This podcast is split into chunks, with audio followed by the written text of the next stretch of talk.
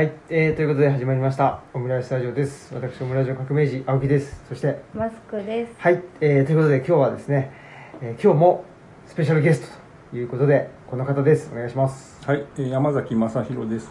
はいありがとうございます。やったはーということで、まあ、ゲストとは言う言ってますけど、えー山崎さん家に。そう、今日僕は。ら僕らがゲストっちゃゲストはい、ですけどはいオムライスラジオ。久しぶりに久しぶりですね。ですね。はい。普段はね、そうです。普段はしょっちゅう普段多分会食して我々る一番定期的に会ってるそうです人ね。ですねお会いして別に少なくとも月一ではあそうでは最低限。最低限会ってるお会いして。ねねまあそのタルマーリーさんのパンを共同購入そうそううん。させていただいているというまあ事情もあって、でまあだから僕はねあのー最低でも1ヶ月に1回はお会いして、でまあうちに来ていただくか、ちょうど中間のどっかでね、あのー、まあ、と苫鬼でうんうん。お会いしたりとかうんうん。してる感じですけどね、そうですね。はい。そんなことですけども、うん。まあそんなんでまあ最近最近は、うん、あのいろんなことがあるなっていう 話をしていきたいんですけど、まあちょっと1ヶ月ほど前に1ヶ月ちょっと前に、うん。ちょっと我々あの伊勢の方に。遊びに行ったよっていうことで、はい。はい。はい。まあ遊びと結構いろいろねね。珍しい経験もしたので、はい。あれはなかなかね、ス確かにトーリーとして面白いんじゃないかと。確かに、結構だからまあいあの予定もしっかりは立てていくんですけど、うん。まあ、それ通りにいかなくってもそうそう。なんか面白いことがあったりして。そうね。逆にね。うん予想外のことが。まさかこんな面白い展開になるとはといううん。そうですよね。ということでえーっとまあ何度かあの我々はうん。何でしょうね。そのひ東の方というか、あと尾鷲に行ったりとか、えーっとあ牡蠣を牡蠣を食べに。あ牡蠣をうん。鳥羽の。鳥羽の方にまあそうですね。行ったりとか、そういうので、えー一緒に、あのー旅行は、うん。には行ってるんですけど、まあ、その中でも今回は、まあ、伊勢に行こううん。ということで、でまずその伊勢には行くんですけどその前にちょっと僕らが行きたいところというか、松坂のねうん。そうですうん。ね。対馬屋さんっていう和菓子屋和菓子屋さんさんが。が。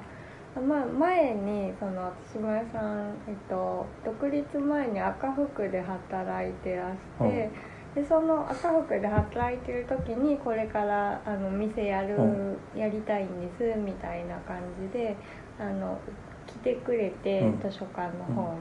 であのお店にちょっと本も置きたいからっていうのをうん。言ってらして、であのその後開店無事に、うん。あのね引き継いだお店を開店されたっていうことで、ずっと行きたいと思ってたので、うん。ちょっとついでに行こうっていうことで、そうだね、うん。松坂のね、うん。だからそこを経由してうん伊勢に行こうということで、で対馬屋さんうん。にまずまずね車で走車でって。走っでで駐車場がまあ狭いね入り組んだところにあるのでちょっと離れたところの薬屋さんでちょっと買い物をしてで車そこを貸してもらって傘さしてテクテク歩いていったらなんとなんと閉店閉店閉店っていうか閉店。っていうか定休日だっっていう札がかかってたんですよ、ね。だから失敗したと。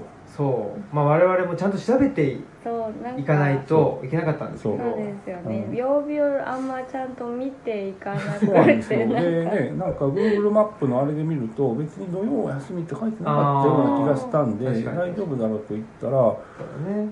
札がかかっててああ残念だと思ったら猫ちゃんが。猫が出てきたんですよね。あねなんか可愛い猫がおもむろに。そう近づいてきてで可愛いねって撫でてたら次になんかお母さんが。お母さんがうんちょっいらっしゃって。とちょっと姿を見せて。そうだそうだ。でちょっと今日定休なんですっていうふうなことをなんかおっしゃったような気がして「うん。であそうですよね。すみません」って言って帰ろうとしたらまあその店主さんが。店主さんがね来てくれて。そうしたらちょうどなんかインスタかなんかに、うん。その我々が出ているあ暮らしの手帳の写真を載っけてくれたところだったんだよね。どっかに、どっかのお店に入ったら、うん。そこに暮らしの手帳があってそれを開いたらうちが載って載ってたからてそれを写真うんに撮ってくれて、ね、でこの前行ってきた、うん。あのルチャリブロが、たまたま開いたうん。暮らしの手帳に載ってたよっていうのをインスタに投稿してくれた、うん。でそのその次の瞬間投稿してでじゃあお店行こうかって言って来た時に 我々がいたからそうそう。えーって。名乗ったらね。そうそう。ルチャリブロですって名乗ったら。ねあれって。でしたね。ででまあたまたまそこに別のお客さんも来てあそうですそのね人もなんか定休日と知らなくてそうですか、っていうのがあって。で結局ねじゃあちょっと中でっていうのでそうですね。最初はちょっとねちょっとだけ挨拶して帰りましょうかという感じで中へお邪魔してん座って、そした。らまずねお茶を出してくださって お茶とかあでとまあ。次になんかこれね最近新しく作ったお菓子ですって言ってお菓子を出してくださって、ああありがたいなと思っていろいろで。お店の中見るとねもう本当にてっきりだから昔からここでずっとお店をやられてうるん老舗の和菓子屋の、まあ、何代目かっうんうんうん。ていうことなのかなと思っていたら実はそうではなかったと、そうですよね。ね。耐えてたんですよね。うん。まあ老舗は老舗なんだけども一、回おじいちゃんのところでで途絶えたんですね。でお父さんは洋菓子の方に行ったんですよね、そう。なんで本人が、うん。まあ、あの一からうん。修行して、うん。でまたこの、まあ、途絶えていたお店を復活させるっていうそうですねうんそう。ことですよね。ね修行しているうちにいろいろその奥の深さとかをうん。知って興味が湧いてね。でもう一回ちょっと立ち直らせようかといういやーすごいですよね。そう。ね。僕そういう人に会ったことなかったですね。まあ、つついでねその、まあなんだろうなそのお店が途絶えちゃうんで、うん。でその前にあのそう。家に帰ってそうそうそう。なんか継ぐっていうのを聞いたことありますなんかねその成り行きでそうっていうのはだからそれは別に本人の意思っていうよりも何か外部の力に負けてというかうん。外部の力を尊重してそうしするっていうのがよくあるパターン。長男だからとかなんかいろいろそういう事情によってっていうのはよく聞きますけど一回途絶えていたものをで自分なりに研究してそれでまた再開させようって言ってでじゃあうちのおじいちゃんはどんなところで修行しててどういうあのお菓子を作ってたんだろうっていうところもあの国立国会図書館のあのね関西館に行ってとかね調べて。ねその姿勢が、まあ、いわゆるその研究？の姿勢っていうのはすごい共感しましたね。なんか古本屋さんで親戚が売ったその 大事なね大事なのやつを。ねあの台帳みたいなやつを。貴重なやつをもう買い戻一回買い戻したとか。それもあの後でねいい話。話を聞いて。だから最初はそのお茶いただいてお菓子いただいて、まあ、せ最初は世間話だったんうんですよ、うん。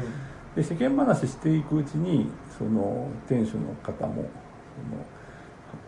その票が乗ってきたというか、うんじゃあちょっとね奥のね上に上がってちょっとご覧になりますかということで、中上げてもらったらすごくなんか間取りもねそうです古いねうん。家をまあちょっと改造はしてあるのかもしれないけれども、ちょっと不思議な間取りの。面白いとそうですね。多分あの従業員の人が住んでたり、うんうんうん住してで従業員の人が増えていくと多分建て増し建て増しとかうんでしたんだろうなみたいな、なんか不思議なとこに階段があったりとか。そう。そうちょっと段差がね、うんうんうん。不思議だったりとかって言うんで、で上げてもらった時にいろんなね資料を見せていただいてですで,、これはこういう目的で作られたものなんですとか、うん。あとこういう経緯で手に入れたんですとか、うん。すごいだから研究熱心で、ね。すごいなんか本当に自分の好奇心の赴くままにうん。どんどんどんどん掘り下げてっていう、うん。すごい健全なうん健全なっていうとまあちょっと上から目線になってしまうんですけど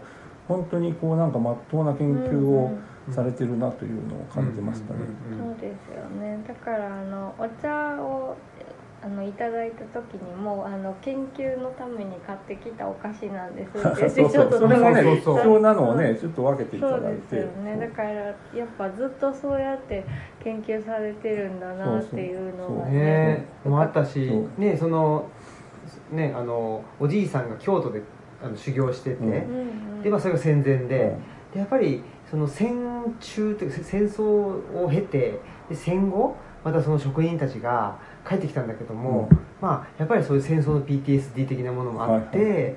でやっぱり同じもの作れなくなっちゃったりとか、その型を全部燃やしちゃったりとか、その話も結構、まあ、すあの少しの話でしたけど、すごい僕は面白かった、うんまあね、うんあのあんまりうん。こういう言い方がどうか分かりませんけうんど、ああそういうことってやっぱりあるよなっていうか、うんまあ、戦争が持つ、そのせえ戦地がそう。であの人が殺し合うとかそうそう空襲がとかで、まあ、それももちろんあるんですけど、うん。あそういうところにも戦争の傷跡とそいううかですね。だから文化の継承にも影響を与えると、そうん。でもあそこは意外とその型が実はねあのあそうですね。奇跡的にぐらいの感じでね、うん。型とかいろんな道具が残ってますね。そのまんま残ってて、ね。おそらくだからまあある程度だからその裕福というか余裕があったから別に売る必売らなくても済んだんだろうという気はするんですけどね、そうですよね。たくさん2階にも型がありましたもそう。そんねでねやっぱ昔の方だからすごい大きいんですよねね。その。ねだからまあ昔まあ一人一個和菓子を買って帰るみたいな文化では多分なくて、はいはい。うんそうですね。みんなでそうみんなでシェアじゃないんですけど、そうですっていうことだったんでしょうね、うんうんうん、それも面白かったですね。ね、昔そんなあの和菓子今みたいなサイズじゃなかったんですよっていうのもうんおっしゃっててそれもそっかっていう感じでね。あとそのお菓子にやっつける焼き印みたいなやつとかもねそうですね。模ね。様とか、うんうんうん。ありましたよね。だからもうでここれから、まあ、どんどんその、まあ、和菓子うん。のお店をやっていくっていうのもそうだしやっぱりその何ですか、まあ、文化的なあのことっていうのもどんどんやっていきたいっていうことだったんで、本当にねあの、あの人の研究というかね、うんすごいだからなん何かこうねそれそのその研究自体をね何か記録に残したいという気もしますよね,、うんだからすごいなんか話お話聞いてると昔の菓子職人がこんな感じだったらだろうなという感じがするんですよ、その試行錯誤しながらうん。いろんなものを取り入れて、うん。でそのお菓子と関係ないものもうん。いろいろね、うんその美術とか関心持って、うん。でヒントを得てと。で一旦途絶えたねその作り方とかうん色とかもなんか、いろんなその関係ない本にそれのヒントが出てるっていうふうに話されてて、実はこれはこういうものだったんだと。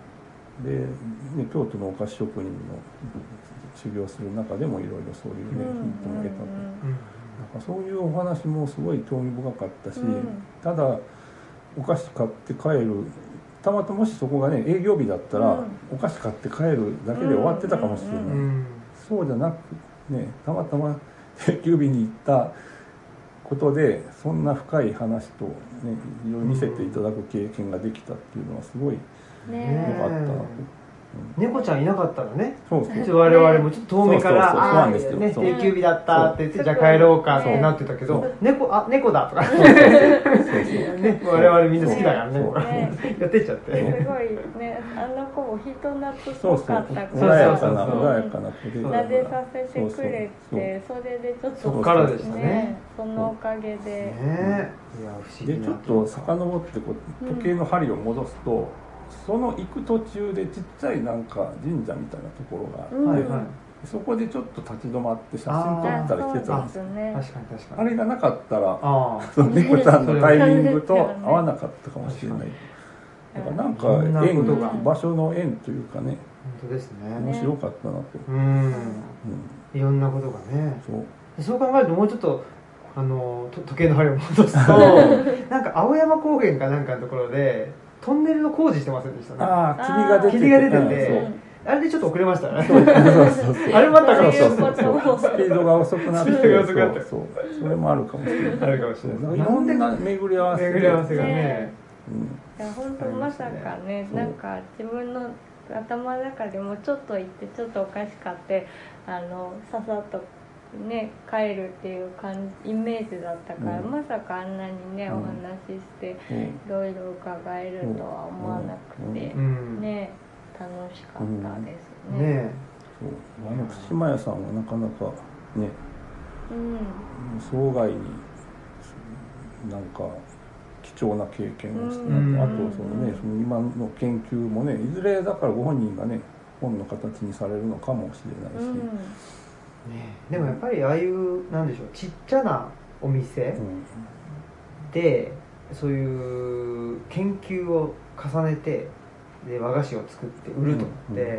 はっきり言って経済合理性みたいなことを考えたら今の世の中で合わないわけまあね。ですよね、うんそれだったらもう既製品で、うんフランチャイズでとかって、やった方が、まあ経済的にはああの、まあ、合理的だっていうことではあるんですけどやっぱりそうじゃなくて、そこがうん。そこ一つ落とし穴で、うん。例えばこれこうやってその島屋さんの宣伝してお客さんたくさん行くようになるともっと作らなきゃっていうので、うん。なんかね生産ラインとかを作ってしまうと、またそこでねちょっと変な構造ができてしまうっていうのがあるので、まあそれでね。流行るっていうのがちょっとねそうですね。落とし穴がいろんなところにあると、そうですね。なまあでもそういうのを防ぐためにやっぱりあのオムラジをそれほど人気にし僕はしてないんで。そういうそういうところまで。はい。あの配慮が行き届いて。いやだから本当オムラジも例えばこれ YouTube にうん。出会ったらうん。こう文字増えたまあら広告収入がとか、はいはいっていうふうに言ってくれる人もいたりとかあとはまあマーケティング的な手法をすれば、うん。あこの回は伸びてるから、はねだからねああのー。山崎さんの回はなんと伸びてるから毎週山崎さん呼ぼうとかってやっぱり経営戦略的にはそうなるじゃないですか。欲が変な欲が出てきていねやそれじゃあねねつまんない。つまんないですよね。ね、だからいまだに何人の人が聞いてるかとかも出せば出るんだけど、見たことがなくって、うんうんうん見ちゃうとなんか左右さそうですね。れそうそう。影響されてしまうので、そうなんですよね。それは別にねしない方がいいですそようちょいちょい最近聞いてますとかって言ってくれるんですけど、うんうん。僕はもうオムラジは全世界で5人しか聞いてないと思ってやってるので、そのぐらいがいいだろうな、まあそうですね。そうですね。5人のうちに私入ってました、そうか。ってことだね、うんまあ身内じゃない人はね 4人ぐらいしかいないっていうことですけど、まあ、そんなんででもやっぱりそういうちっちゃな場所を自分で立ち上げようっていう人はやっぱり経済合理性じゃない合理性っていうのを持合理ってるから。性とあとなんか情熱というのか、はい。なんか執念みたいなものを、うん。やっぱり執念っていうとなんか執念っていうとネガティブなね、はイメージがなんか、うん響きもあるんですけど、うんやっぱり強い意志で何かこう一つのものをなんか突き詰めたいとかいう欲望っていうのはそれはその研究とかに不可欠なものだと思うんですね、それがないと自発的な研究なんてね割に合わないとかって考えちゃうと、うん。もうストップしますからね。割に合おうが合うまいがうん俺は興味があるから調べるんだと確かめたいんだと言ってこうなんかちょっと森とか路地とかの奥にどんどんね歩いて進んでいくみたいなうん。そういうパワーっていうのがやっぱり必要だと思うんでそれを感じましたねうん。強くうんうんうん。ねいやだから本当にそれが今あの社会的にうん。そういう自分の関心で何かやりたいっていうのをなんか妨害じゃないんですけど、えそれやって何のためになるのとか足を引っ張る足を引っ張ってくる。水をかけるというそうなんです。か水を差すか。水を差す。ただそういう中でやっぱり貴重ですよね。そうそうう。ん。と思ってそういう人に、まあ、あの会いに行ってうん。やっぱりそういう人とはなんか連帯というか、同志になって、なんか一緒にあの戦っていけるような気がするんで、ねまた伺いたい、そうですまた行きたいですね。うん。そうですねということで、うん。まあそんなことでですね だいぶ話しちゃいまいした。やいいいい別にいい。でです対馬屋さんに行き、うん。はい。そこから本当はあの大きなエビフライを食べる予定だったんです。ね。なんか前からちょっと興味がある。あの大きなエビフライ1回だけ行ったことあるんですけど、うんちょっとそのエビフライ美味しかったんで、はい。そこでお昼ご飯を食べようと思ってたら行ってみるとちょっと時間がそうですね。遅れて、はい。ランチタイムがそうそ終わっ早かったの対馬屋さんでいろいろお話聞いてるうちに あの時間が結構経ってしまう。まあそれがそれで充実しててよかったんだけどそれによってうんうん。当初よりひ昼ご飯の時間がずれてでちょうどその昼と夜の間のお休み時間に当たったんですよねじゃあどこで食べようかっていうのでちょっと、まあ、車走りながらいろいろね世間話しながら走りながら見つけたところに入りましょうっていうことで、一軒見つけて入ってで海鮮丼かなんか食べたんですよ、うんうんうんそれがね美味しかったです美味しかったですね。なんボリューかムもあっそうそう。見た目も綺麗で、ねうん。本当パッて入ったんだけど、うん。で唐揚げと唐揚げも唐揚げもでかかった。そそうですよね。唐揚げと刺身があってそうですよね。刺身というかその海鮮丼があって、うん。なんかタレのかかった唐そうそうそう。揚げってそうそういう感じでそうだそうだそうそれがすごい美味しくてう。ん。なんかこれは良かったなっていう感じで、うん。ねだからねあまた休みかみたいな感じでちょっと思いましたけ そうそうど振られ。結果的にはだから結果的にはそれも良かったですね。そう。うん。満足な感じで、そうだそうだ。うん。美味しかったな。ねえほんと美味しかった、うん。ということで。で一服してご飯食べてその後そのす少し先にあるあの尾崎学童記念館っていうところに行ったんですね、はい。うんここは僕2年前に一度行ったことがあってすごいその内容がまあ僕にとって充実してたんで、うん。ぜひその青木さんと一緒に行こうかなと。青木夫妻と一緒に行こうかなということで、うん。ようやくそれが実現したと、そうですよね。尾崎まあ尾崎幸雄。そう。尾崎本名は尾崎幸雄で、まあ、学童っていうのは自分で名乗ってた名前なんですけど、割とそのねあの伊勢では学童さんって親しまれてるっておっしゃってましたね、館長さんが。う。んうんで尾崎学童って尾崎幸雄とか知る人ぞ知るっていう存在で、うんうん。すごい大政治家なのに実は今の日本では知らない人の方が多いんじゃないかと。まあ、うん。政治史とか勉強してる人はもちろん知ってるんですけど昭和史とか一般市民で尾崎幸雄とか尾崎学童って知ってますかって聞いたらおそらくうん。知らないっていう人が多数派だと思うんですけど、知らなかったです。そう。うん。実はでも近現代の日本の政治史の中ではすごく民主主義の観点で重要な人だったと、うん。そうですね。普通選挙のね運動されてたりとか。そうもされてたしそうあと戦争中はね戦争のやり方これでいいのかっていうのうん。を東条とかにね批判的なことを言って、うんうん東条もうベテラン議員だったんで東条とかもあんまり強くはねそのなんか潰したりはできなかったんですけど、うん。そう。うん派閥に入ってなかった入ってなかった、うんそうといそううそう。ことなんですそう。ね入ってなかったからまあそういうようなそう。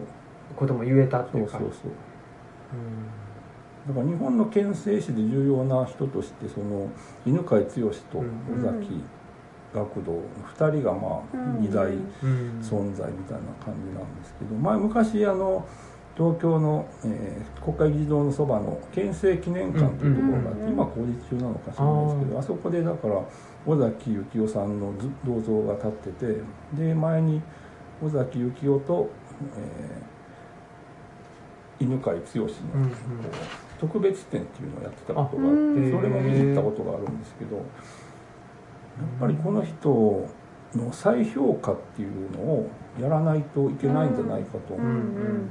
日本にはこんな立派な人がいたんだよと、うん。民主主義の観点でちゃんとその国民のね生活を守ろうとした人がいたんだと。いうことをまあ改めて感じたなと、うん。うん。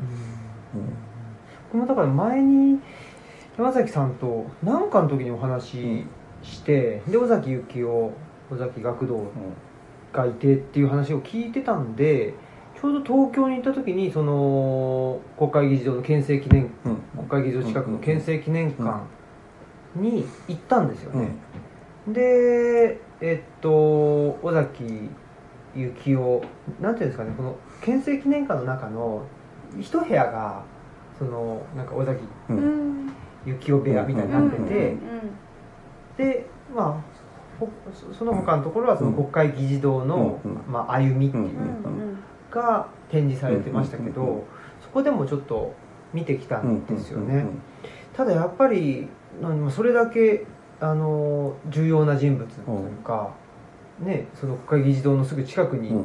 まあ、憲政記念館があって、うん。その憲政記念館で一部屋設けられているうん。ぐらいの他にはね別に、ね。あのね、伊藤博文とかうん。設けてないし、うん。大隈重信かとかないんですけど、うん。であのー尾崎幸男は一部屋。うん。重要な人物ではあるんですけど、うん。なかなかやっぱり政治史でもではっきり出てこない、ん。政治史っていうか、まあ、ちょっとお大きくのうん。日本の近現代政治史でも、まあそれこそ東條英機が出るし犬飼剛もね出てくるんだけども、うん。この人出てこないっていうか。そうなんですよ。だからそれもうん。まあ謎って言えば謎なんですけど、うん。ただ戦後の日本がやっぱりその戦敗戦の少し後から国の方針が民主主義から反共親米反共っていう方向にシフトしたことも関係あるのかなと、うん。もしそうじゃなくてあ敗戦直後のままこの国を民主主義国として成熟させていきましょうっていう方向で進んでたらおそらく今この尾崎幸夫さんは南アフリカのネルソン・マンデラとか、うん。なんかそういううん立派な政治家っていう扱いになってたんだろうと思うんですよ、うん。そうならなかったがためにじゃあ誰がっていうと吉田茂ですよ。ううん。ん吉田茂岸信介とかそういう系譜になってしまったんで,、うんそうですね。だからそこがねその戦後の日本が、ん。あの本でなん最新刊の未完の敗戦でも書いたし、うん。戦前回帰とかでも書いたんですけどやっぱり戦敗戦直後は日本国内でもまあアメリカの GHQ っていう占領統治の司令部にしても戦後の日本をその戦前戦中のような危険な国ではなくするためにうん。どうすればいいかっていうことでまあ利害が一致したようなところがあって、うん。で戦後はもう穏やかな民主主義国にしていきましょうっていうことで、それが始まりだったはずなんですよね。で当時はあの文部省も戦前戦中の日本の何が悪かったかっていうのをちゃんと反省をして、うん。で要するにその人をないがしろにするようなことを平気でやってたと、うん。そうじゃなくて人を中心にした社会に作り変えていきましょうというその全国の教師向けの指針を出していたんですけれども、それがその、まあ、朝鮮半島の分断に象徴される東西冷戦によってアメリカ側の意向もちょっと変わってきたんですね。で民主主義国にするのもまあ大事だけれども今現在朝鮮半島とか台湾海峡とかでそのこう自由主義権と共産主義権の対立する前線が形成されているので、日本列島をそこの防波堤にしようということでその GHQ の中の内部対立でその反共派が勝ってしまってでそれによって一時その敗戦直後はその公職から追放されてた戦前戦中の有力者政治家とか財界人とか、うん。岸信介とかもそこに入るんですけど、うん。そういう人間をもう一回許して社会の表舞台に立たせようと、で戦前戦中のに大日本帝国も反共っていう方針を取ってたんで、うん。それでだから利益がそこで一致しちゃったんですよね。で反共が優先順位の第一になってしまったと、それによって逆に民主主義の歩みがまあ完全に停止したとまでは言わなくても、うんうん優先順位でかなり下に下げられてしまって、うん。民主主義より反共っていう方向に行ってで当時の右翼団体とかがそれにつながって、うん。で彼らもだから反共っていう旗印を掲げている限り何言ってもアメリカに許してもらえるんですね。うん。うんだから天皇崇拝もう一回やりましょうとか、んそういう大日本帝国的なことを徐々にこうもう一回盛り返そうとか言っても、反共であれば反共っていうことをアピールしていればアメリカはもう黙認するよと。うんうん。そこでその本来本質的にはおかしいんですけど親米右翼っていううん。うんアメリカの利益にまあ奉仕する右翼みたいなうん。不思議な存在ができてきてそれが今のまあ統一教会問題にもつながるんですけど経として。今でもやっぱり反響的なことを言う言ってアピールするっていうのがすごくありますもんね。なぜかね関係ないのに、だから東京オリンピック反対運動が起きた時もこれは共産党がねね。うん。裏で仕切ってるとか言って、本当になんと利益があるのと、意味がわからずっとわからなくて。東京オリンピック中止させて共産党に何の利益がああるのそうですね、だから共産党は全然その 今その当時の共産主義とはまた関係ないのになんでそういうふうにずっと言って敵視してるんだろうと思ってたんですけどそう。いう流れがあったんですよね。でなんかね夫婦別姓は共産主義同性婚認めると共産主義全然わけわかんないんですよだから、うん。でも共産主義を攻撃する反共っていう旗印をかければ、うん。そこでなんかもうなんか身内で固まって、うん。そうだそうだってなんかね言ってしまうような空気がその集団の界隈にはあるみたいで。まあでマジックワードっていうそうマジックワードですよ。だから、うん。もう本当思考停止中身ないんですよね。中身ない、うん。そうそう。だから共通の敵だと。うん。共通の敵を設定すると他多少違っててもみんな結束できるっていうのはまあ古今東西ん。戦死でも戦死とか紛争死とかでもよくあるパターンではあるんですけどあまりにも雑でしょうと。うん。去年のね衆院選で河野太郎うん氏が自民党の河野太郎氏がその街頭演説で今回の衆院選はこの日本が共産党共産主義に乗っ取られるかどうかの瀬戸際なん。ですとか言ってアピールしてそん。なことないどこ見てん。のとどこにそん。な現実があるん。ですかとそもそもね日本共産党って別に野党第一党でもないし自民党を脅かす力なん。て何にもないし仮にそこで自民党が負けたとしてもそれでいきなり共産主義国になるなんてありえないじゃないですか。でもそういうことを言うと反共っていうことでうん。つながってるいろんな団体宗教団体も含めてそういう組織票をもらえると。ううん。んわかりやすくじゃあねね。アピールしてたんです反共がね合言葉なんですね。うん。あだから逆に言うと立憲民主党をはじめ野党が共産党と組んじゃうっていうのがダメになっちゃうダメになっちゃったし、うん。である時期からだから立憲民主党がなぜか共産党を毛嫌いして泉遠ざけようという動きになってきたのも、はあ。なんかそういうことがある。いろんなねそういうふ不可解なことの背景にはやっぱりそういう反共反共グループというかね、うん反共シンジケートみたいななんかそういうちょっと利益目標を共通する何かね、えー動きがあったんじゃないかと。そうか。いやだから本当に戦前もに日独伊っていうのは、まああのファシズム国家でとか言うけど、まあ、ファシズム国家であることには変わりないんだけどあの三国っていうのは反共でまとまってたわけですもんね、まあそうですね、うん。はい。反共産主義一応そうですね、ところででそれがだから結局また戦後に復活反共うんでまとまるっていうことが復活し、うん。そうしちゃうともう中身は何でもいいっていそうことになってきてるってことですよね。はあ。なんかちょっとなんか思い出したんですけど「あのキネマの天地」っていう映画があってうん。山田洋次がうん。監督した映画で戦前の松竹うん。映画のその撮影所のうん。蒲田撮影所かな、蒲田から大船に移っていくんですけど、うんその蒲田撮影所の話で。でその映画監督の中にもやっぱり、まああのえっとインテリもいるし、うん。まあ、もちろんそのあの国家にうん。迎合的なうん。映画ばっかり撮る人もいるっちゃいるんですけどそうじゃなくて、まあ、ちょっと左翼的なと言われてしまうような映画うん。をあの撮る人がいてでその、えっと、脚本家もそういうのがいてそこのうちにあの憲兵が乗り込んでくるんですでそこにある本をうん読んで、うん。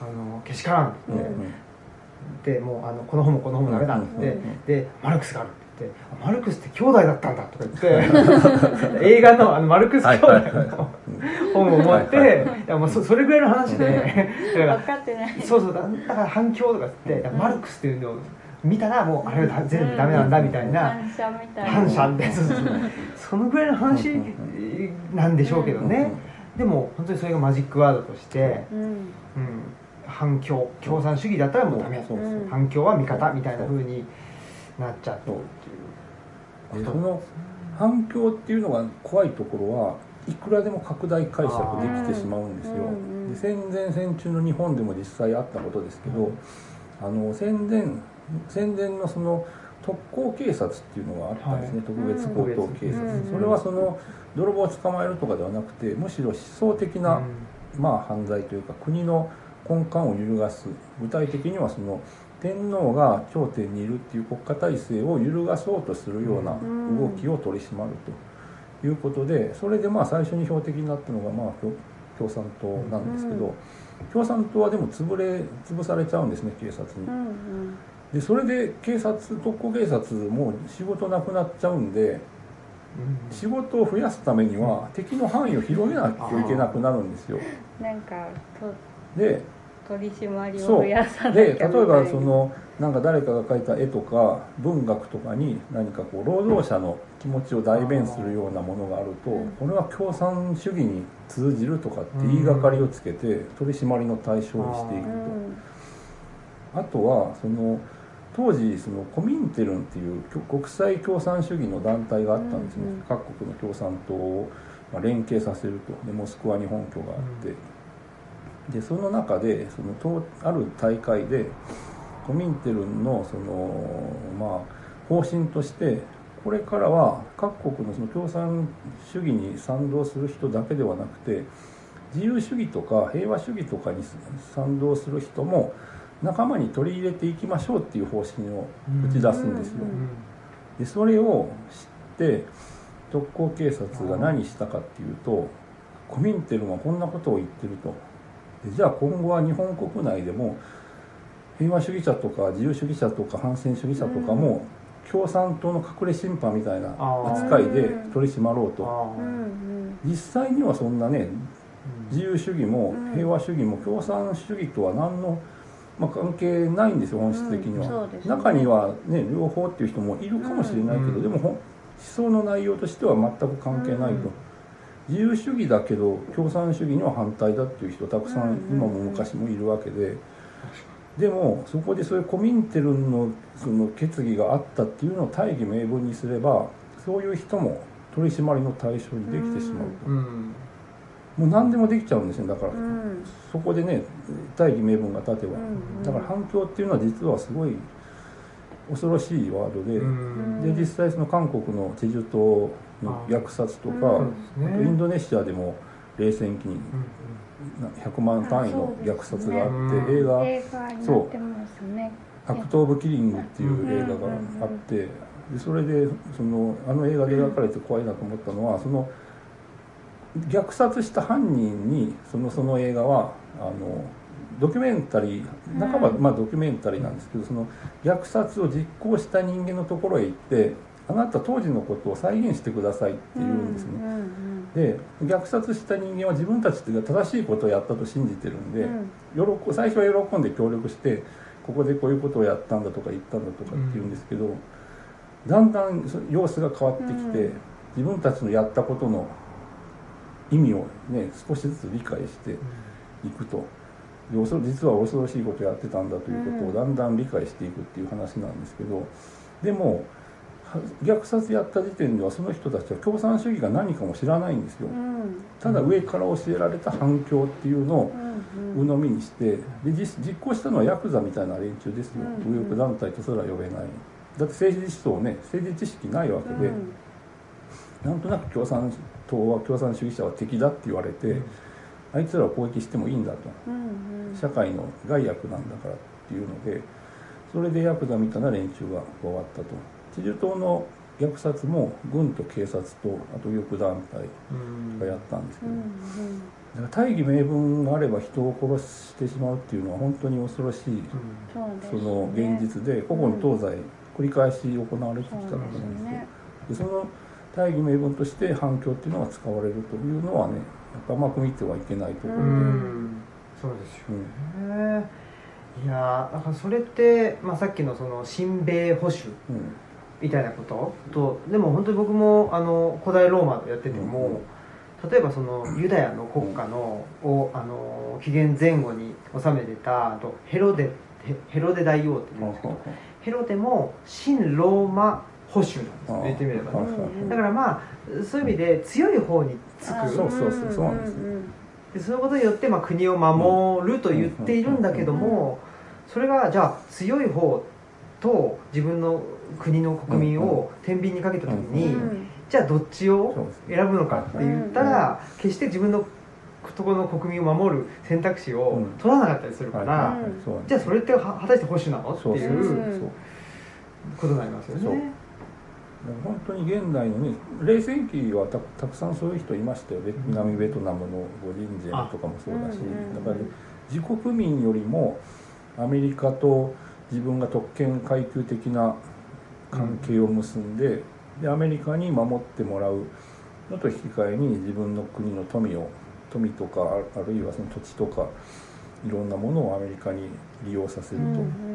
いうふうなこう、まあ、売弁という言葉、うん。ほん本当に意味は違うらしいんですけど売弁って。もうちょっとちゃんとした意味があるらしいんですけど、まあ、要するにその国をねそのアメリカとかに明け渡して自分だけはいい思いするみたいなそういう人間がですね。ね。いやだからそれって本当古今東西あって、まあ、今も例えばベラルーシうん。の大統領であったり、うん。まあ、トルコの大統領とかもそうかもしれない、まあ、シシリアもそうかもしれませんけどやっぱりもう大きな大国の影響下にある国がどうどうやって、まあ、平常時というか何事もなければ大国についていることが自分の国民をまあ経済的にも、うんあの豊かにするっていうのが、まあ、整合性があったらまあある程度いいんですけど、うんそうじゃなかなくなった場合にどう行動するかっていうのが、まあ、その国のトップのとか、まあ、責任者の、あのむ難しいところではあるんだろうなとは思いますけどね、ただやっぱりそういうことを考えると、まあ、この尾崎幸雄の話に戻すと、結局まあ戦中にその東条英機に対して、えーいやそれは違うだろうというふうに言えたっていうのはやっぱあのは派閥がなかったりとかうん。自分一人でっていうところがあったんだろうなっていうところですね。経済で捕まったりもしてるんですようん。そうだね。だね。うん。だからそれだけね一人で立っているということはどういうことなのかっていうかどどうしたらそれができるのかなっていうのも。でね結構う自分で歌を読んであったりするんですけど、うんまあ、逮捕されても別にどうでもいいわみたいなうん歌を読んでたりとかするからうんそれがやっぱりこの,、この人が独立してる強さなのかなっていうのをすごく感じましたよね。でこの人はあの若い頃から結構ねヨーロッパとか。学びに行ってて、うで現地の社会のね仕組みとかも学んで帰ってきてるんで,、うん。でそこでだから女性のね権利をもっと認めなきゃいけないとか、その投票のね選挙権もうん。ちゃんとね平等にやらなきゃいけないっていうのをちゃんとその演説とかでねあ街頭演説とかでそれを当時から言ってたと。そうですね。今のね今の社会でももう通用するっていうか逆に言えば全然進歩してないってことになっちゃうんですけど男女ジェンダー平等みたいなことをこの人はもう昔から言ってたと戦前の頃からねですよ。ね当時としてもすごい珍しいことですけど奥さんがねその最初の奥さんが亡くなった時にも、なんかあの自分がうん。あんまりに働かせたからうんだっていうことを言ったりしうんてうん。なんかまあ当時だったらそんなの当たり前と思っ捉えそうなのにそういうことを文章で書いて発表したりとかもしてるんですよね。やっぱりその、まあ、一つ一人のリーダーがいて、うん。そのリーダーの言うことを信じているその、まあ、あと部下であったり、うん。国民であったりがいる組織とそうじゃなくて個人個人がまあそれぞれの、まあ、思いとか意思を持って、えーいる組織って言ったら、まあ、一見すると強いリーダーがいてそこに付き従ってる方がなんか組織として強いように見えるんだけども、やっぱりその尾崎は、まあ、海外の留学とかも経ていやそうじゃないと、うん多分個人個人が自律的に行動している組織の方が、ぱり組織とか国家として強いっていうのをそう多です分分かってたってことなんじゃないかなとは思いますね。と考えるとやっぱ今そんなに尾崎が黒って言われないのは、ないってことはどういうことかっていうふうに思いますよね。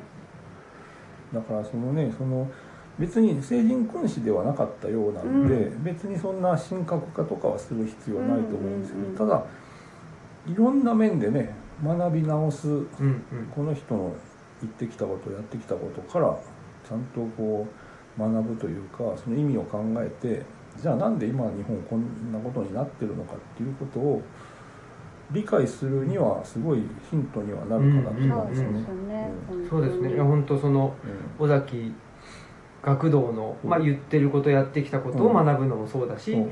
その学童のそのが日本で需要がちゃんとできてないっていうそうその日本の状況。っていうのはね扱われ方。うん、になんか両面ですごいあの研究対象というかあの取り上げるに値する人物って感じはしますね。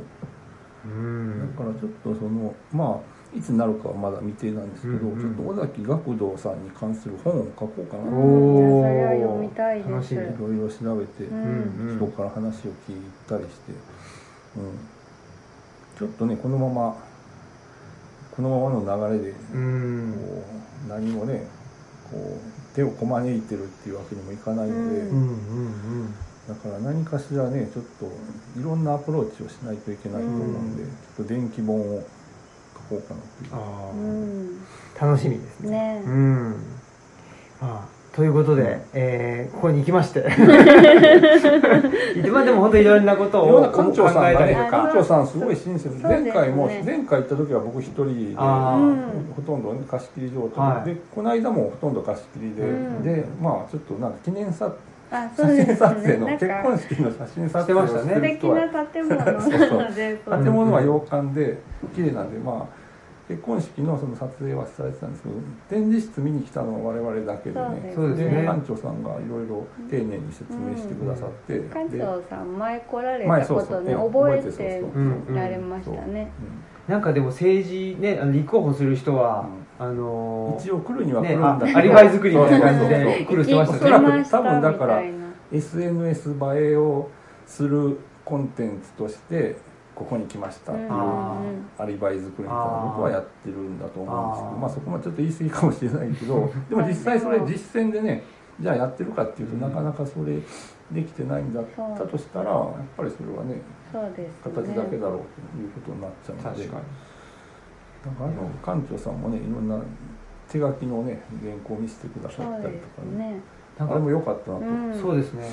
なんなんかワイルドというか、うん。豪快な感じのあそうですね。上条恒彦みたいな感じの雰囲気が、そうね、それ館長さんに解説してもらったことによって学童がなんかね自分では演説は自分は下手なんだって言あそうってることそうそうあれもよよかったですね。もすごいだからね親近感が湧くんですよ。僕もそうなんで。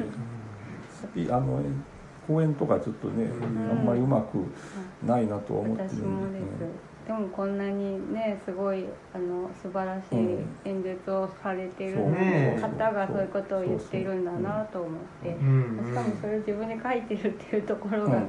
また素晴らしい、そうですよ。ね。ううんうん。そんなことで、はえー尾崎学童記念館に行って。い、でまあでその後伊勢神宮にそう伊勢神宮に行って。あその前になんか行きましたよね。神社にそうあの何神社さです？さなんか行きましたよね。彦彦神社っていうのが、まあ、伊勢の最初の予定ではその伊勢の辺のあの、まあ、神社がたくさんあるのはもう知ってるんで、はい。最初はねお寺がないかどうかっていうので探したんですよ。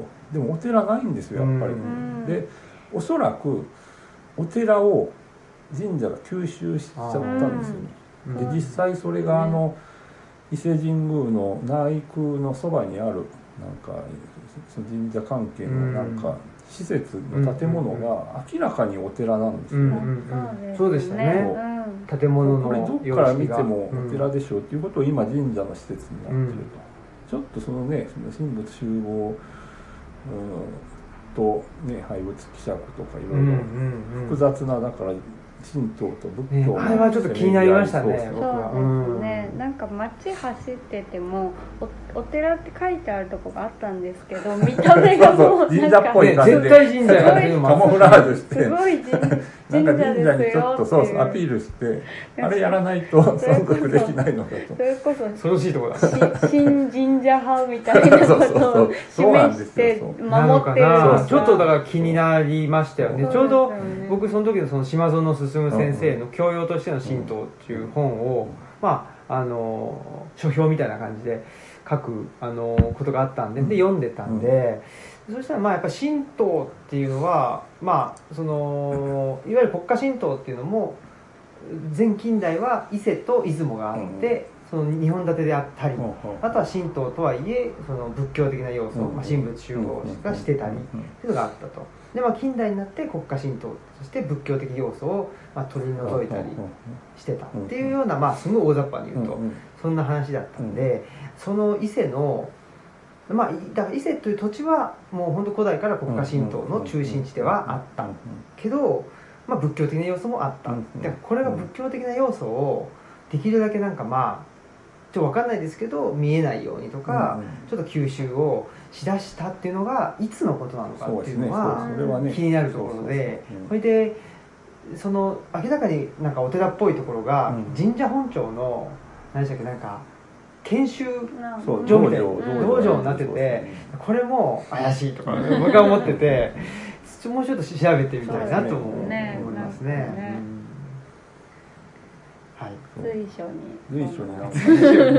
気になる気になるポイントが。そうありましたけどね、うん。でまあその頃にはもう結構雨も降ってきて。雨すごかったですそうそうそう。ね。ね。なんかお出かけであんなに雨降ってるの珍しかったです、我々ね、うん。そうですね山崎さんと一緒に行く時は大概晴れてた気がしましたけど、そんでその後に、まあ、とはいえじゃあちょっと歩いて,、ちょっと歩い伊てこことかあと干物とかあそうですね。買ったりしておおかげ横丁。で、ね。干物が美味しくてね。そうそうそう美味しかったですよ。あの本当すぐ食しかったですねべちゃいましたねそうそうで干物でなんだっけブリの干物みたいな。あブリそうそうの美味しかったですみりん干しそうそうそうみりん干しみたいな。うんあれも美味しかったしあとうん。ささえっ、となんだっけ。サメ？サメ。うん。サメのあのー干物のうん。も美味しかったですしね、ここ伊勢にしかああんまりないような気がするんですよ、うん。サメの干物とあか。うんうん。他ではあんまり。でも癖がなくて、癖がそんなにねねなんかね、あのなんか料理っていうかあれがねさばき方で失敗するとなんかアンモニア臭くなるとか言うあんですけど、らしいですね。それがないと。そうですよね。すごいすっきりした味わいで、ねえ。ちょっとまた行きたいなってうん。思いました、うん。ほんで最後はですねうなぎ屋さん晩ごに飯食べようとうなぎ屋さんのねうなぎこれも屋さんなんかそれも最初はあの地図で見てちょっと伊勢神宮の下空のそばにはい。割と有名なうなぎ屋さんがあるっていうのでそこ行ってみましょうと言って行ったんですけどまず何でしたっけ？なんか。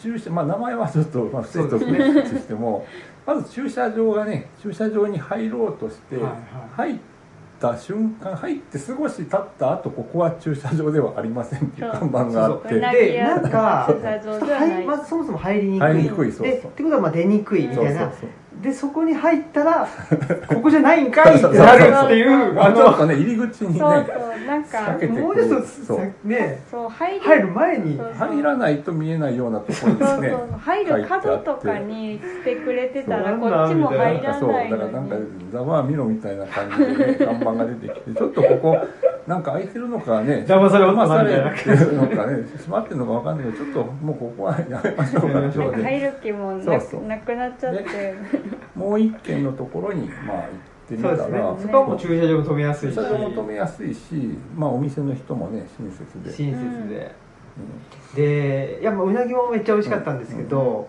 僕としてはもう一個いすごい良かったポイントは、ほ報道ステーションじゃなくてあのニュース通んあ水じゃなくて。あの報道特集。報道特集夕方土曜日の夜だったんで。報道特集をしてて、沖縄のね。あの内容が非常に良かったっていう待ってる間ね。そう。ですね。あの基沖縄をね米軍が、基地の話うんをねしてたんだから結局その米軍が沖縄を、まあ、好き放題できるというのは、まあさっきの話、うん。親米保守の話で結局親米保守っていうのは沖縄を守んないじゃんっていうそうなんですよ、話ですよね。そうですねだから反響で差し出してる。そう差し出してるんですよ。そう。だから、うんね。そのことを。それをもってやっぱり、うん。いや何が保守やねんっそうていうふうに僕は思ううん。うんわけですそよね。のことをすごくねかい描いてた、そうちゃんとね。番組だったんでよかったですよね。そう。あとなんかうなぎがこう自分の知ってるうなぎっぽくなかったというか、うなぎ割とも美味しかったパリッとなそう。あの伊勢のうなぎはうん。表面を表面パリッとさせるんですよ、うん。表も裏も。それが美味しかったそうだからちょっとサンドイッチみたいな感じで、うん。中はふわふわなんですけどそうですね。すごい美味し外はパリッかったとしてると、うんそれが本当に新鮮で。僕でも今まで食べた中で一番美味しかったかも。う。ん。あのあの焼き方好きまあ好み。ううんんうん。あんまり油こうこってりなそうそうのちょっと苦手で油をできるだけその落としてる、とはいえそのねうん。かカリカリなわけじゃないじゃないですか、うんちゃんとうん身中そうそうそう。ね。中はふっくらしてて。もしかしたら一番好きかもしれない。ですね、それぐらい。ね美味しかうった。美味しかった。うん。なんてお店でしたっけね。で間違ったな。ここには出てないか出てないなかな。地図ちょっと出してもらえたら探せますね。ねえ。っといいお店はねちゃんと。あそそううですね。そう対馬屋さんと、塩屋さんと。そうまあちょっと。あとね尾崎学童記念館はねぜひ行っていただきたいし、あれどこだっけな？わかんねえな、えっとでも有名有名なね。うなあここかな、えーっとここじゃないな、あれ？ここじゃなかったでしたっけ？もうちょっとこっちこっちだったと思う。どっちかですよね多分。これどっち？あちょっと。そう。ああこれはあここじゃない。違う。ここれじゃないとか言って、うんこっちだね。こっちだと、うんうん、うん、あこれだここっちこっち。うんここですわ。これか。うん、あこれこれこれあこれ。これこれ。なんて名前？うなよし。うなよし。あうなよしさん。そうなよしうなよしさんでしたね、美味しかった。美味しかったですね。うんすごい。下宮の？近くなのかな？ちょっと中間ぐらいですね。中間ぐらいです下ね空と、うん下空と内空の中間あたりのちょっと今ちょっと入り組んだところにあるんですけど。そうちょっと住宅街っていうかううんん、でも全然車のそんなに難易度は高くない、そうですよね。車で入れるし、うん。止めれるし、うんそうです、ね、美味しかったな美味しかったですね。結構そういう意味ではそのあれですよ。なんだっけ。対馬屋さんで、ね、和菓子あの23個いただいて、うん。それでお昼もあのお刺身と唐揚げ食べて、僕らとしては結構たくさん。食べてる状態だったにもかかわらずうん。うなぎをねうん美味しいと食べれたぐらいのうん。感じだったし幸せでしたね。うんね。うん。ねはね。だからその日の旅はね全部ふ、振られてよかったみたいな。なんかね結果的には全部ね。そうですね、なんか成り行きで。うん。そうでしたね。本当だ。うん。まあそんなことでうん。そんなあの伊勢が伊勢旅というのがありまして、うん。帰りにあれ何でしたっけ？なんか、我々があの、えー、と伊勢方面に行くと大概帰りのあの高速のところになんか急に出てくる。ビソン。ビゾン。えビソン。ビソン？ビソン。え？なんとかタガビソンだったかあ高ビソンでした。そうですね。ななんかうんうんなんか気になってはいるっていうか。あの商商業施設すごいおしゃれな商業施設。あおしゃれな。焚き火村あ焚き滝ビ火村さん滝町にあるんであすよでそのそれがそそれは商業施設なんだけどなんかあのねサービスエリアとかあのね降りる出口の名前としてもう焚き火村って書いてあるんそうそうですそう。よでしかもその ETC しか出られません。あそうですよね。そなんか。れが何度も出てきて逆に興味をそうそうそうそう。なんだろうと。なんか。ここない逆になんかね確かめてみたいって思わせる。そうですね。なんかうまい戦略かもしれない。そうですよね。ちょっとそこも気になってはいるっていう、ね。でも降りてしまったら結局 ETC なんでお金一旦そこで払わせるなんかそう。ETC しかダメなんですかねあれ。ETC しか。ねあー。雨降ってきた。あかはい。なまあすぐやむでしょ。そうね。青空見えてるし。ね。なんかその ETC しかダメみたいなので今日のねたまたま、まあ、今日もうなぎ屋さんに行ったけど、ちょっと混んでいて、まあうん。でイタリアンに入ったじゃないですか。そう。今日はね そのイタリアンが僕は初めてでしたよ。あの注文が QR コードをね読み取らないと注文できないっていう。でススマホによって注文しないとダメなんかっていう。ね前行った時はそう違違いましたよあううん。じゃあやっぱコロナであれですかね。3ヶ月前だったと思うけど。ね、でも結局なんかちょっと注文の仕組み逆がにねそうそうそう。入り組んでて店員さん呼んでそうなん聞くってですよいうそうそうそう。で結局注文間違えてたと。違うのなんか違うぼところにチェックマーク入れてしまって、入れたんですよね。本当にちょっとねサービスとしては良くない。どっちかというとなんかあの効率下がってるとそう思うんなんそうそうですよねいや逆にね客を遠ざけてしまう。そうですよね。これですよ僕が言うところのそのスマート化の弊害というか、そうですよね。何でもかんでもそういう全然スマート化にスマート化したいっていうかそうそういうねあのデジタルデバイスを使いたいんだがで使ったらなんか人件費が削れるような気がして、ほんであのコストカットになる気がしてしまってそうそうそう導入しちゃうんだけども余計にそうそう。だから完全にだから机上の空論ですよ、でシステムを考える人間はみんな分かってる人間なんで、うん。それの何がダメなのかってダメっていうか、まあ、一般の人にとってそれがね、うん。使いにくいとかそういうその一般のそんなに詳しくない人の視点がないうん。感じで作っちゃうんで、それでまああんなことになったうんのかそう。ですよね、なんか本当に注文の間違いとかもチェック一つなのでこれ普通にただただキノコのあのピザって言ってたら絶対間違いないやつなのになって思ってしまって。いろいろねそんなことをうん。思ってしまいましたけども、そんなことで、まあ、こういうそのまあ道中もこういうような話をね、う基本的には ずっとしてますしだからそのね、まあ、今日はその道中にどんなことを話してるのかみたいなことをちょっと、あのオムラジで、まあそのまま流したような感じでしたけど、まあそんなような話をですね、うん。今度、えー大阪の純駆堂でまたオンラインですからね、うん。オンラインで、なので、まあ、あのオムラジリスナーの方はね、皆さんあの聞くことできますし、うん。参加できますんで、うん。えー8月の28日かな。そう28日の日曜日。日曜日。の、まあ夕方のちょっと早いぐらいの時間かな。2時か。あな1時1時とか2時とかそんな、うん。そうですよね。そうですぼぼんやりねちょっしてるんですけど。とこの時間合ってるかわからないんで、うんちょっと、まあその1時半に入ってとか言ってたから。2時か。2時か2時半。2時半ぐらいか。まあそんなまあまた告はい知は告知はしますけど、丸善純うん子はい。でまああのー山崎さんのみかんの配線、うん。えー観光記念ということで、えーまああの僕らとはい。山崎さんと、はい。だからまあ本当ここんな感じで。こんな感じでそうそう。いつもこんな感じなので。話してるんで、うん。まずそれがね実際に、まああのーイベントとして、まあ、もうちょっとみかんの配線っていう、ところに。実はまあうんみかんの配線の話っていうよりもそこで描いたそのこの国はなぜ人を粗末にするのかと、なんで人を大事にしないそういう文化がずっと続いてるのはどうしてなんだろうと、うん。で、まあ、2000年2001年以降ねその、まあ、世界は21世紀だということでいろいろね女性の人権向上とか、うん。いろんなその人権の扱い人の権利をどう尊重するかみたいな話でどんどんこう先へ進んでるのに日本だけこの10年全然進歩どころか逮捕してるんじゃないかと、そうですよね。昭和時代平成を飛び越えても昭和時代に逆戻りしてるんじゃないかとかいう実感を得てるのもあってもうちょちょっと今このね時代にちゃんとそこの問題と向き合わなきゃいけないんじゃないかと。で、うん。それは向き合うっていうよりも自分自身のね一人一人の生きていく上での重要な話としてなんでこんな、ね、人を粗末にする社会のままなんだと。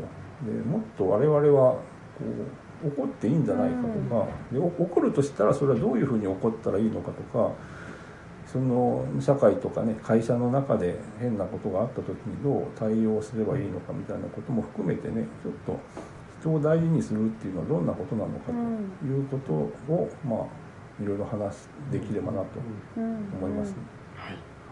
ぜひそういう話をね、そうですね。したいなと、ははいい思ってますし、はい。やっぱりまあみかんの配線僕ももうあの拝読しましたけど、まあ本当に何でしょうあのーかつての、まあ、うん。大日本帝国的な価値観っていうのが、うん。まあ、今の日本うん。あの人を大事にしてない、うん。その底流にはあるんだよっていう側面でも面白かったですし、もう一個やっぱり僕はすごい面白かったなっていうのが、そのなんていうんですかね。まああのきちっと事実に基づくその歴史認識うん。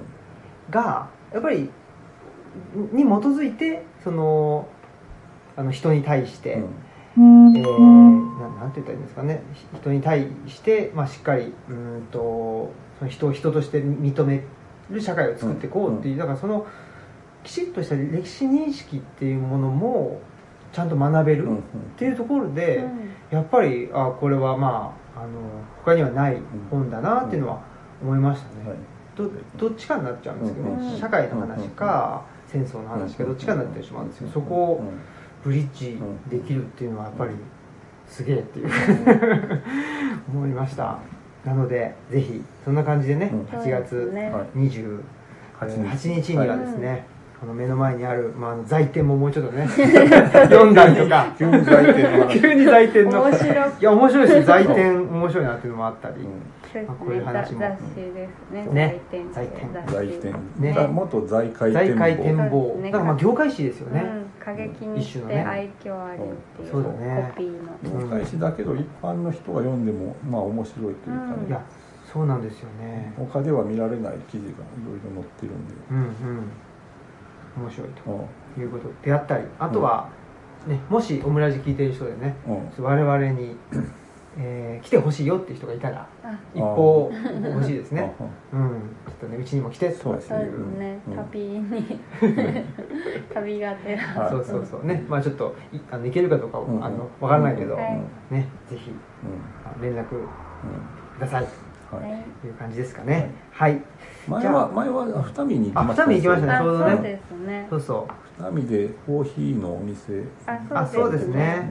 長谷川コーヒー焙煎所さんにそうだそうだ。行ったりしたり夫婦夫婦岩行ったり。ねね。見たりしましたね。そうでしたね。だから結構まあちょいちょいあのルチャリブロに来ていただいたりとか、うん。あの関係者の人もいたりするんで、ねいろんなとこにいますよね。そうなんですよ、まあトンガ坂さんもそうですけどトンガね坂もそうだしあのね汽水空港もそうでしょ？あそうですね、う向こうもそうだしそんなんで。うん。まあちょっと。まあそういうのを頼りにね、うん。ちょっとそうそうそうそう。訪ねていけたら、まあねこのご時世にその地方であの本屋さんをやりたいっていう人って、やっぱりちょっとね、うんうん。そのどっかどっかおかしいぞっていう いい意味でね、うん。そう。うん、でもどっかおかしいっていうのはやっぱり人間それぞれあるから、やっぱりそれを認め合っていく社会が結果的にはデモクラシーってつながってくるんじゃないかな。そうですねそれが人を大事にするってことかなって思う。でそう。いう。そのなんかねその人をしのけるとかじゃなくて、う。ん自分のやりたいことをやるんだっていう。パワーっていう。のはやっぱり健全だと思う。んですよ、う。ん植物とかでもねなんか歩道の隙間からなんか植物が生えて木になってたりとかするのと一緒で、う。んそれは自然なう。ん生命力だと思う。んでそれがあちこちに今あるってことはそれはいい傾向だと言えると思うんですよ。だからネットの存在で地方とかであってもそんなにね昔ほど不利ではなかったと昔だったらその注文とかも受けられないし存在すらうん。知られることがね、うん。難しかったけど今はそういう情報がねネットでなんとなく伝わったり、うん。思わぬと形でね広がったりとかするので、そういういやっていけるような状況っていうのがねあちこちで生まれているっていうのは、まあいいテクノロジーのいい面かなという気がしますね。そうですね。そう思います、うん。はい。ということではい、はい、えーじゃあ今日のはい。オムライスラジオははい。ここまでにはいします。はい。はい、えー本日のお相手はオムラジオ革命児青木とマスクと山崎正弘でした。ありがとうございました。ありがとうございました。は